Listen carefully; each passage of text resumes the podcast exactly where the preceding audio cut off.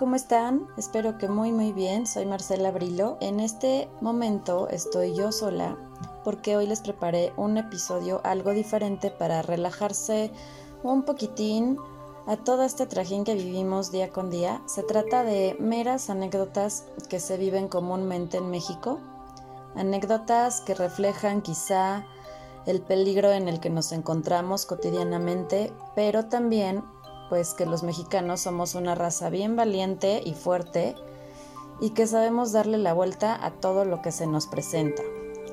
El objetivo de contar estas experiencias es solo el de sabernos sobrevivientes y que la vida sigue y, por qué no, hasta de reírnos un poquito de la realidad. Espero de corazón que les guste. Al final de estas anécdotas tal vez les cuente otro caso muy interesante de algo que pasó recientemente y bueno, pues escúchenlas. Son súper bienvenidas todas las anécdotas que ustedes hayan vivido.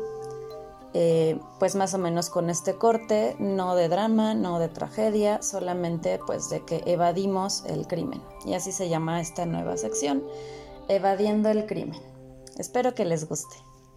La primera anécdota nos la cuenta nuestro amigo Edgar Peña sobre el pueblo de Cherán, y las dificultades que pasó por haberse metido por el mal camino. Vamos a escucharla.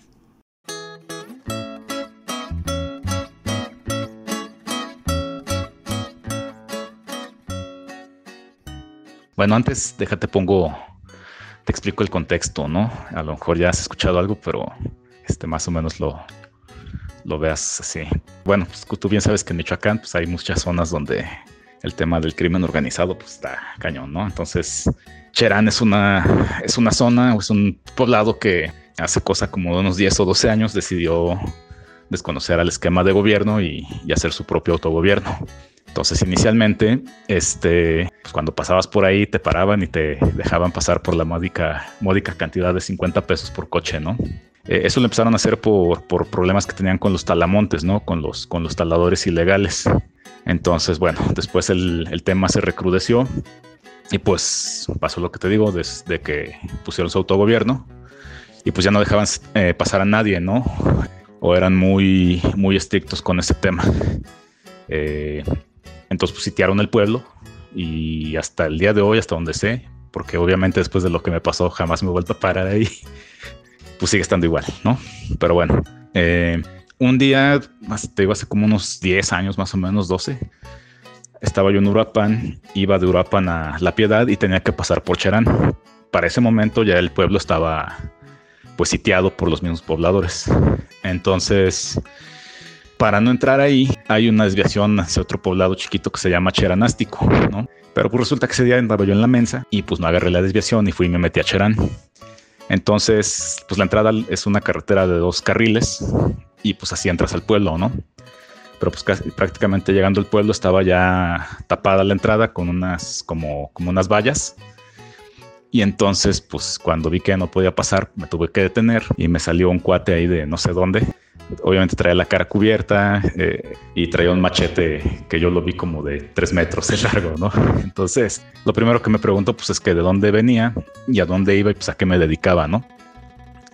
Y ya cuando le expliqué, me, hizo mención, dice, oye, pues, ¿qué estás haciendo aquí? Dice, ¿no sabes cómo están las cosas? Y le dije, pues sí, y sí sé, pero pues, la verdad es que venía distraído y no me fijé y, vine a parar aquí contigo. De hecho, le dije que me, que me dejara, que me dejara regresar para salir y me dijo que no, que me iba a tener que salir como normalmente lo hacía del pueblo, pero pues tenía que seguir ciertas reglas o indicaciones. Entonces, bueno, en ese tiempo traía un carro de la chamba que estaba rotulado por todos lados.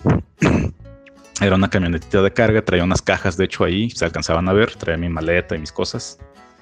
Y me preguntó qué había en las cajas, qué llevaba en la mochila, qué llevaba en la maleta.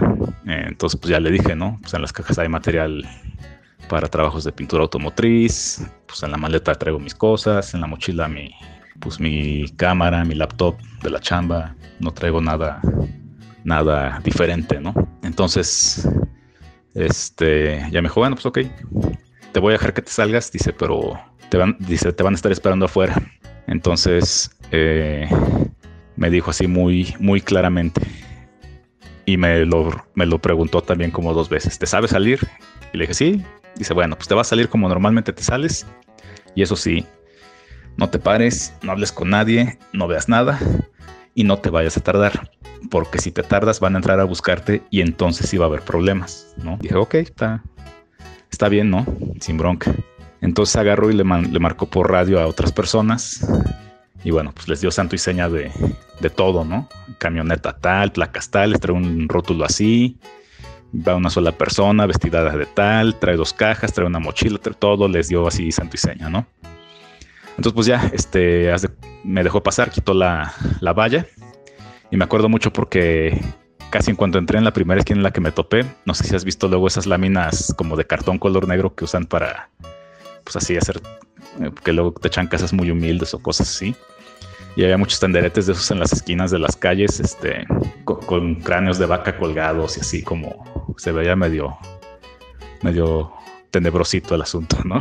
Y entonces pues me metí, ¿no? Agarré la calle principal del pueblo, que es por la que sales, como casi todos los pueblitos, y pues todas las casas tenían este, las ventanas tapiadas, así, ¿no? Como pasa luego en las caricaturas o en las películas, que con unos palos cruzados ahí clavados en las ventanas. No había nadie en la calle, este, o lo que pude ver, porque pues iba yo pensando acá no ver a nadie, no, este, no tardarme, etcétera, ¿no? Entonces, eh, pues salí yo creo que en el tiempo reglamentario que debía de haber salido y ya me estaban esperando afuera del pueblo, ¿no? En la salida. Eh, eran como cinco o seis gentes, no recuerdo, pero me dirigí con un, bueno, uno de ellos se dirigió en particular conmigo. Me volví a preguntar, ¿no? Que dónde venía, qué estaba haciendo ahí. Y le comenté, le dije, ¿sabes qué? La persona que, que estaba en la entrada me dijo que me ibas a dar chance de salir. Dice, ah, sí, vas a regresar. Pues obviamente le dije que no. Y ya me, me dejaron ir, ¿no? Este, esa fue mi, mi odisea. También conocí personas que, que sí les pasó algo similar a mí, pero ellos cometieron el error de ponérseles al tiro y pues a ellos sí los retuvieron, ¿no? Y tuvo que ir alguien más a rescatarlos para, este, o a sacarlos del pueblo, ¿no? Generalmente estas personas a los que retienen son, son vehículos, no sé, como de las abritas o la coca y cosas así, o, o, o de empresas que ellos ven que pueden sacar algún beneficio. Entonces, y también se me hizo chistoso porque un día de esas veces que andaba de viaje y que todavía tomaba taxi del aeropuerto, me puse a platicar con el señor del taxi y le platiqué justo lo que te estoy platicando a ti ahorita, ¿no? Y cuando le terminé de contar, me dice, oiga joven, dice, un compañero de nosotros nos platicó algo similar a lo que usted me dice. Dice, bueno, no, dice, no similar, dice, igualito, dice así, lo mismo. Dice, nada más que nosotros ni le creíamos. Dice, pero ahorita como me lo platicó usted, pues yo creo que sí, sí es cierto lo que le pasó a mi compañero. Entonces, bueno, este, bueno, pues al final todos estamos sujetos a riesgos y este, pero pues muchas veces yo creo que depende un poquitillo de la suerte y pues de cómo te vea la demás gente, ¿no? Eh, yo creo, yo ahí sí confío en que el que nada debe, nada teme, ¿no? Yo creo que eso también como que, como que influyó entre que no me puse al tiro y entre eso, pues yo creo que, que fueron así como que los factores para que no tuviera mayor, mayor bronca. Pero te digo, después de eso jamás me he vuelto a parar ahí y creo que no me pararé nunca más.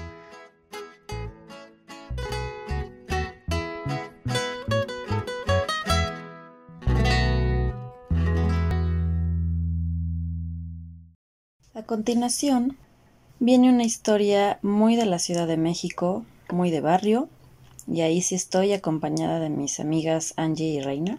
Vamos a escucharla, está muy interesante.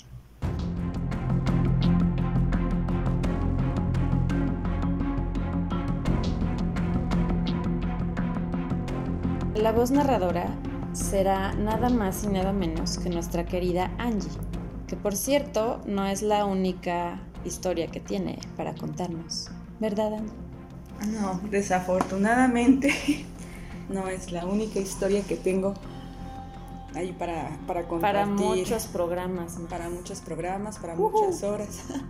no, qué Sí, bueno, pero mira, aquí estás. Pues sí. Sobreviviste. A ver, platícanos la primera que, que te venga a la mente, de tantas que has vivido. Bueno, esta no es como tanto conmigo, pero eh, como muchos de mis amigos y ustedes han de saber, yo he vivido toda mi vida en una colonia muy peligrosa, muy de siempre, desde que recuerdo, ajá, barrio. O sea, tienes barrio. Desde que recuerdo había balaceras, hubo un tiempo que había balaceras, otro tiempo que se hablaba de, de ladrones, de narcomenudistas, de burdeles. Lo normal. Lo normal, lo común que encuentras en cada, en cada espacio de la Ciudad de México. Entonces, eh, por esta situación, eh, regularmente nosotros mantenemos la distancia con los vecinos, nunca nos hemos involucrado más allá de, saludarlos y a uno que otro, no, no a todos en general. Pero también está bueno como que luego tener alguno de esos vecinos de tu lado, ¿no? Porque sabes que estás en una zona peligrosa y dices, mejor me llevo bien que... porque hasta te protegen, ¿no? O sea...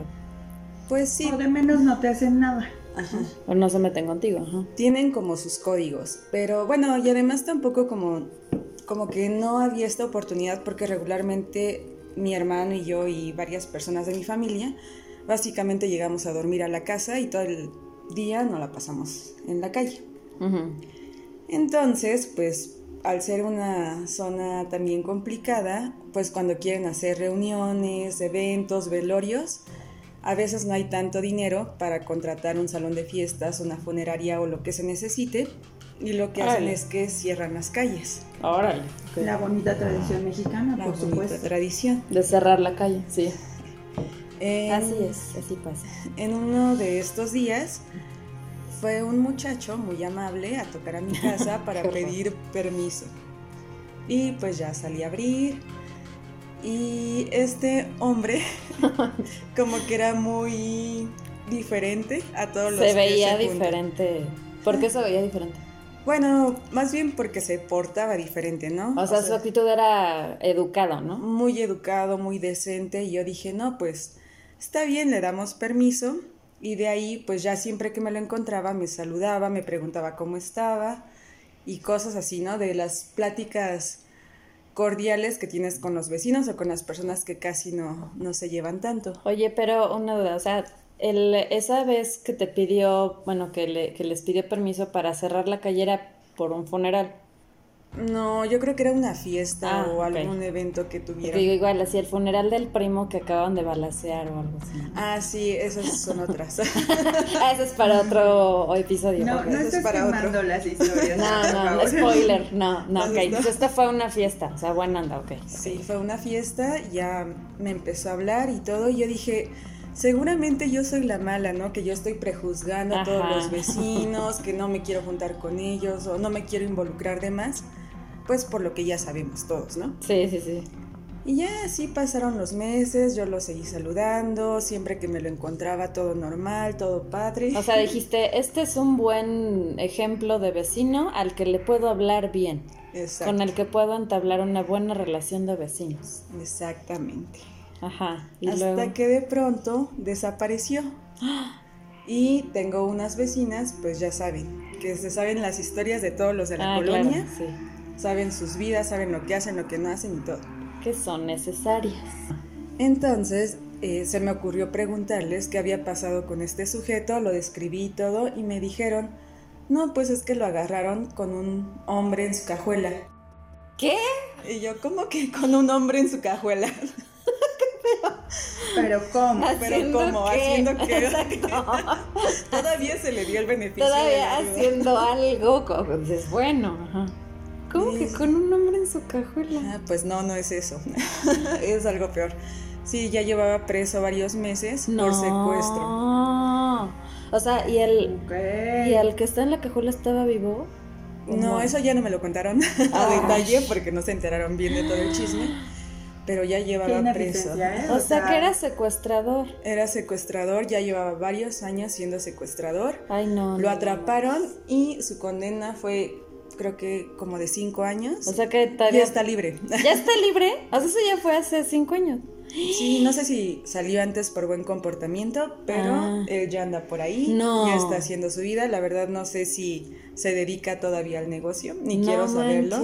Pero ya cuando lo vi ya fue como de corre, por favor, ya no le hablo. Oye, ya no le hablas, exacto.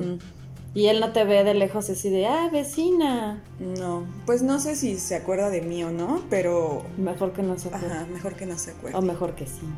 No, quién sabe. Ya Es no. que, o sea, por eso Angie sobrevivió al crimen en esta ocasión porque, pues, qué tal que te tiraba la onda y que terminabas ahí Sí, en una relación amorosa con este cuate. y- Ay, no, ¿qué?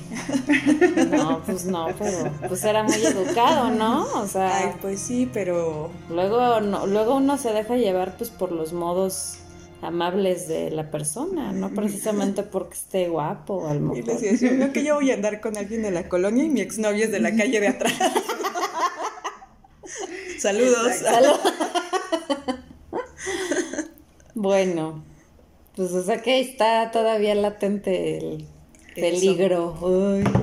Sí, Qué es fuerte. que sí te hacen dudar porque eh, con otro vecino, bueno, amigo de mis vecinos, yo también decía, no, es que ese sujeto no me da buena espina, o sea, para nada me da buena espina. Y tanto mi mamá como mi exnovio me decían, ay, es que tú estás loca, no te van a hacer nada porque son vecinos. En dado caso de que fueran malas personas, precisamente tienen como que su código de no afectar De no a los- meterse con, con con los los, cercanos. Y, este, y recurrí de nuevo con estas vecinas que saben la historia de todos y me dijeron, no, con él sí ten mucho cuidado porque... Al que te daba mala espina. Ajá, al que me daba mala espina. Porque hace cuenta que salía o llegaba del gimnasio, de sacar al perro, de lo que fuera, y ese sujeto estaba afuera y siempre nos veía con mucha atención. Ay, Casi, casi sacaba su, su cuadernito para anotar los horarios, ¿no? No manches. Y, este, y estas vecinas me dijeron, no, con él sí ten mucho cuidado porque estuvo preso por secuestro y todavía siguen esas andadas. Entonces, Bueno, pues igual era amigo del otro, nomás que el otro era el Mm. decente y este era el, el que El no se feo. veía decente. pues no lo sé, pero ya, ya también tiene mucho tiempo que no lo he visto. Ay, pues qué bueno. Wow. Así Sí. la colonia. Así la colonia. Y no les voy a decir cuál porque seguro... No, que te iba a pues, decir. ¿Y no quieres quemarla? De pura casualidad. No, no, no, no, no, no, que no queremos quedarnos sin, sin una de nuestras participantes en el programa, por favor. O sea, Sean amables con sus vecinos. Ustedes no saben que están evitando su propio ay, a veces, a, a veces es difícil ser amable con algunos vecinos en especial. Se sabe. Si ustedes tienen alguna anécdota así de este estilo, sería bien divertido leerlas. Eh, tengo los mensajes directos de Twitter abiertos en escarlatina-rin, también en Instagram. Y aquí está Dante, el gatito de, de Rincón Escarlata. Lo vamos a sacar una foto y lo vamos a postear para que lo conozcan. Además es un gato negro. O sea que está súper. Y Reina procede a quererle hacer panza roja, panza roja, panza roja. Como le hacen a los buleados. No le hagas así. O sea, hablando de que, de que traten bien a los bullies. Por eso es que sobreviví. Porque eres amable, exacto. No, Ah, en la Eras bully. porque era la bully. Nah, y tú no tienes cara de ser la bully para nada. No, pero, pero pues ya estar en un ambiente así. Más bien eres la que se hace amiga de los malos para así como, ah, este hombre tiene oscuridad dentro de él. No, Necesita un amigo. Me voy a hacer su amiga. Y por eso no termina donde termina.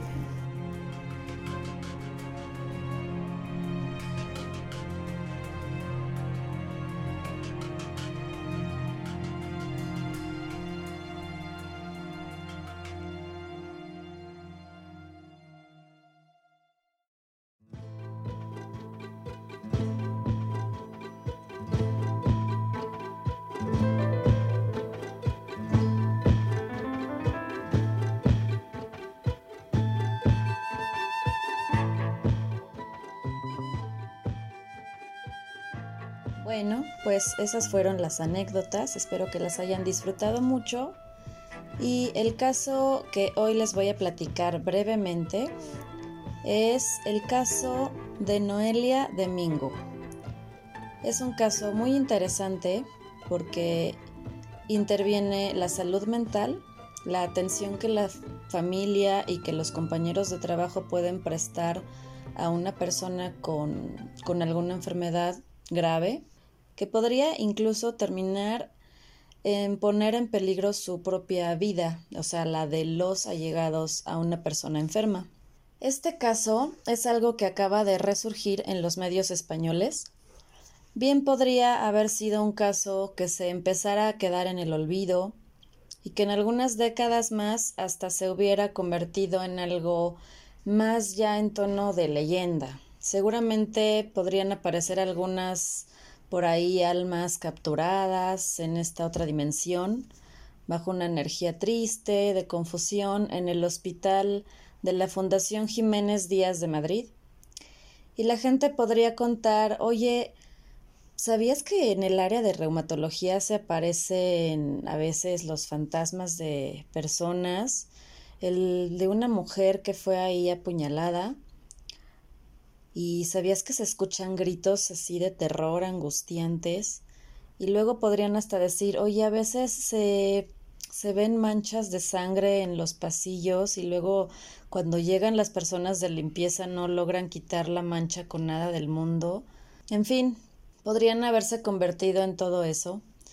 Pero tristemente y de nuevo, gracias a una falta tremenda de pericia del sistema judicial allá en, en, España, o de la completa inacción de las autoridades que todavía, aunque apenas hace tres años recibieron de nuevo alertas sobre el peligro latente de esta persona, o gracias a la indiferencia también de muchos de los familiares que decidieron mejor no meterse y hacer como decimos acá en México que la Virgen les habla, pues tristemente volvió a ocurrir un evento horrible muy cercano a terminar en tragedia.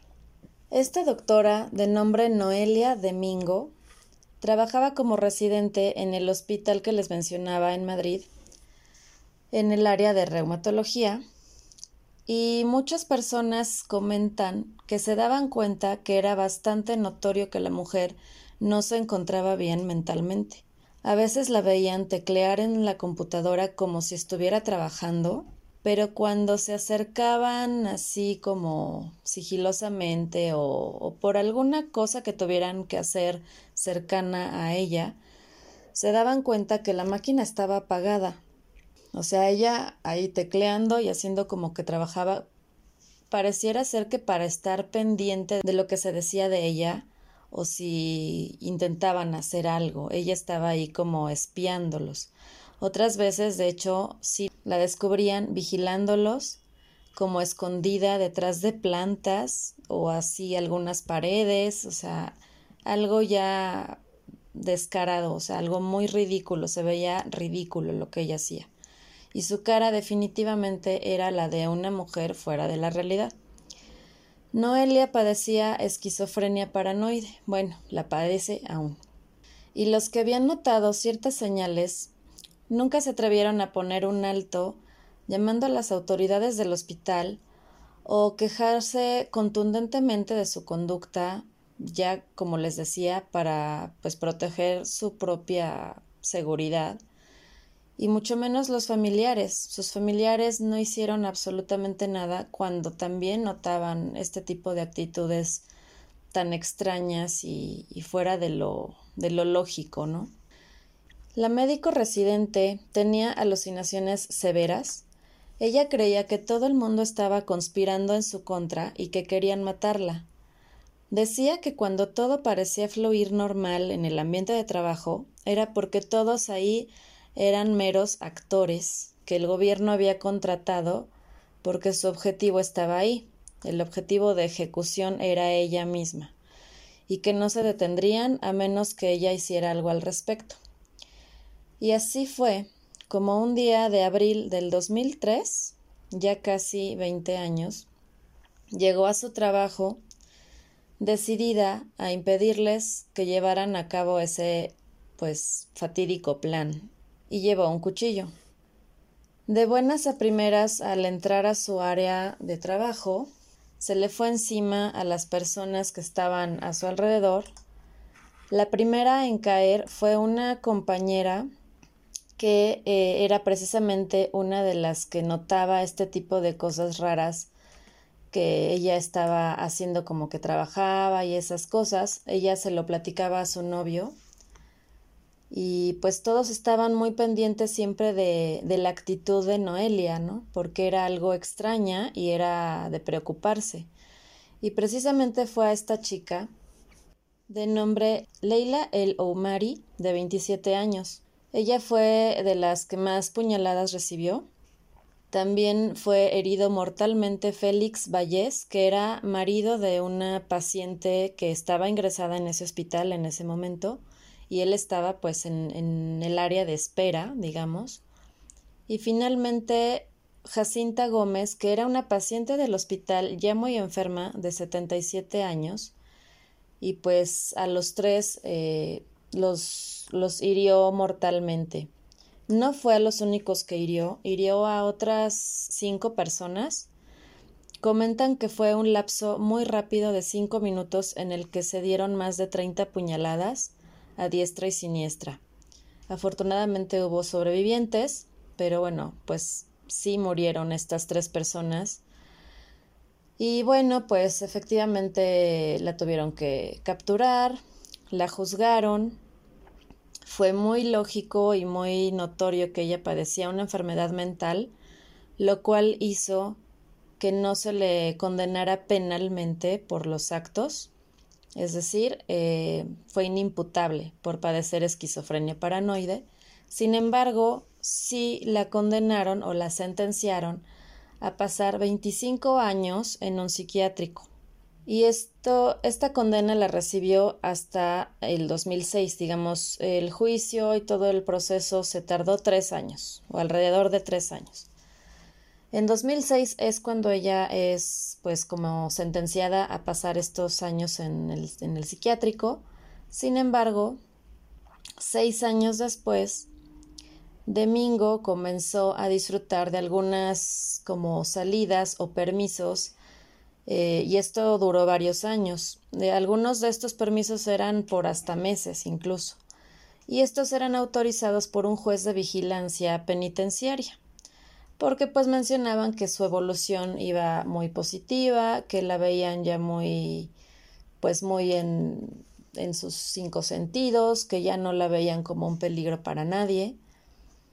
Y todo esto eh, la llevó todavía a que en octubre del 2017 la Audiencia Provincial de Madrid acordara que su régimen interno de algunas este, salidas eventuales y este tipo de permisos se convirtiera en un tratamiento ya de custodia familiar y pues un tratamiento ambulatorio que solamente le obligaba a asistir cada dos semanas con un psiquiatra para que le revisara el medicamento, ella le dijera no, me siento, me, siento estupenda, no he vuelto a hacer absolutamente nada, soy una blanca paloma y el psiquiatra le dijera, ah, qué bien, entonces pues síguete tomando ese medicamento, todo va perfecto, todo va viento en popa.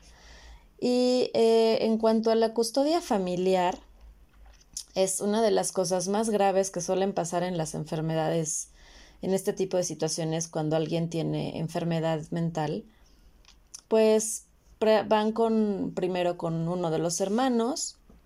El hermano dice, "No, yo no la quiero, yo no yo no me voy a hacer cargo de ella." Van con otro hermano, el hermano dice lo mismo y así sucesivamente preguntan a todos los familiares posibles y pues la única que pudo aceptarla y que pudo tener el corazón para recibir de nuevo a su hija fue su mamá, que bueno, en el 2017 la señora tendría ya 76 años. Estamos hablando de una persona mayor que ya seguramente tiene algunas enfermedades que revisarse, que ir cotidianamente al, hospital, eh, pues hacer sus cosas, es una persona sola, no, no, vive con nadie más. Y bueno, pues su madre es quien decide eh, recibirla en este esquema de custodia familiar, ¿no? Evidentemente, bueno, pues se dice que todo iba bien, que las veían constantemente juntas, que se le veía muy tranquila a Noelia, que cada vez que tenían que salir a hacer algún tipo de encargo, algunas compras, pues que iban juntas, que la mamá estaba muy pendiente. Y no lo dudo, me imagino que sí, evidentemente después de lo que pasó, su mamá tuvo que poner mucha más atención y tratar de sí estar muy pendiente de su hija, pero estamos hablando nuevo, de nuevo, que es una persona mayor y que está sola y que una persona tan volátil con una enfermedad de ese tipo, pues desgraciadamente lo que ella demostró en su brote psicótico no es romper de pronto todas las figurillas de cerámica de la casa o empujar los muebles o tirar la vajilla. O sea, ella decidió ir a apuñalar gente. O sea, ese fue su, su brote psicótico, fue matar gente. Entonces, pues estaba muy delicado el haberla dejado libre de esa manera. Pasan los años, eh, sí se tiene aquí algunos testimonios de la familia de Noelia que de hecho se llegaron a quejar. Comentan que llegó a tener recaídas. Desde el 2018 sí, sí se mencionó esto pero al parecer no, no quisieron darle, digamos, em, continuar el proceso. Esto me parece que fue por la, una de las cuñadas de Noelia en 2018 cuando ella directamente recibió amenazas de muerte de Noelia, así, ¿no? Entonces ella, bueno, va a la comisaría, pero pues no pasó nada. Después de esto viajó fuera de España Dicen que de hecho buscó trabajo por su cuenta como para escaparse un poco de, de Madrid y de, de toda la, la, tensión y de, de su propia madre. Y sin embargo la familia seguía protegiéndola y seguía ocultando este tipo de recaídas, este tipo de acciones violentas. Y pues su madre ya a estas alturas tiene 81 años y apenas pasa que el 20 de septiembre, es decir, apenas hace unas dos semanas, su madre se pone un poquito enferma, se, me parece que se cae o, tuvo algún tipo de, de situación por la que tuvo que salir ya más urgentemente a un hospital. Le pide a una sobrina que la acompañe, dejando a Noelia sola en casa.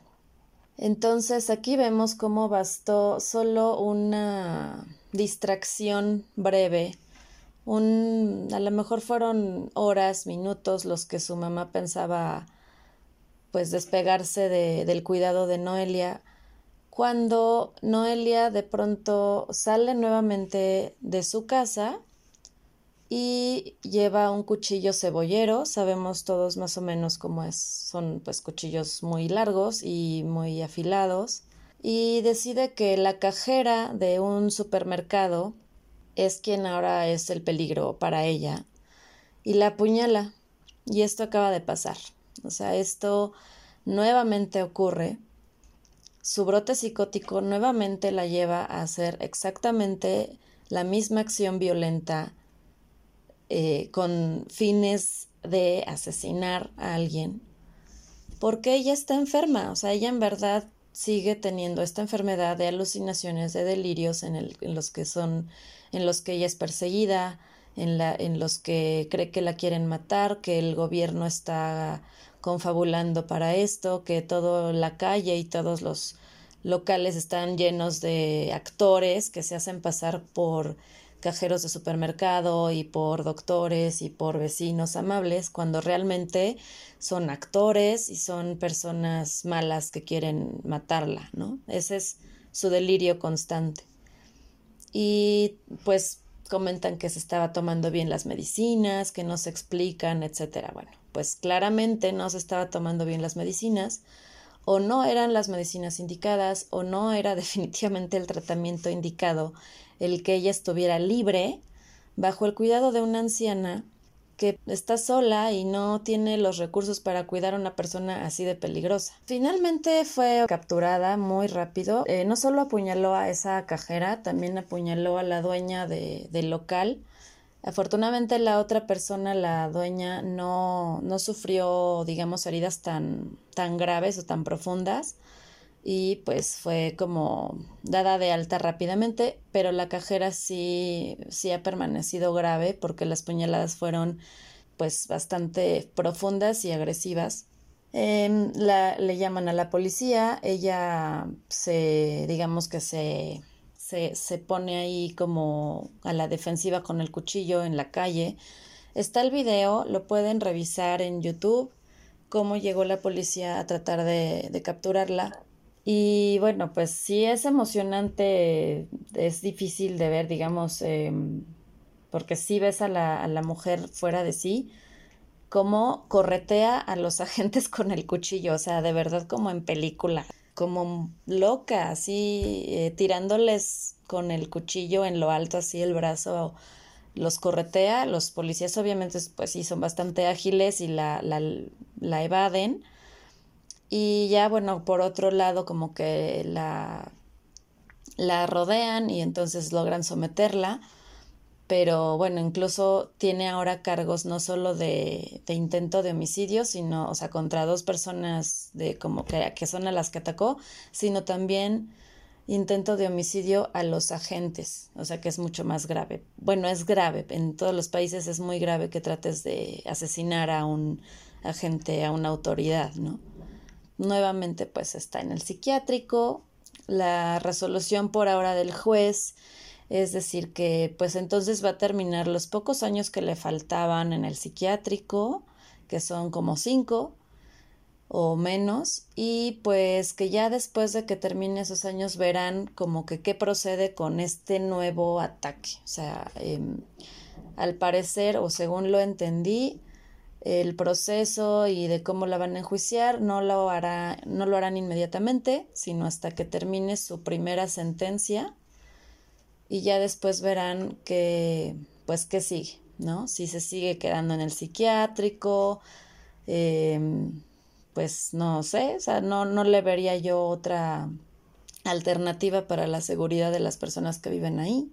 Pero bueno es el caso de Noelia Domingo es muy importante que sí veamos cómo las enfermedades mentales están ahí y no podemos hacerles eh, hacernos como dije anteriormente que la Virgen nos habla o hacernos los locos y hacer como que no está pasando nada como para tener una vida cómoda y hacer más llevadero nuestro día a día. La verdad es que si tenemos un familiar o algún compañero de trabajo que vemos que, que tienen este tipo de síntomas, pues sí es importante hacer nuestra labor, pues ya no tanto por, por esa persona, sino por nuestra propia seguridad, ¿no? Imagínense tener de repente al, al amigo Godín de al lado y con el cúter mm, de repente se vuelve loco y nos ataca, ¿no? Que eso también ya ha llegado a pasar. Pero bueno. Ese fue el caso, espero que les haya gustado y espero que este episodio en general les haya pues parecido diferente, entretenido e interesante.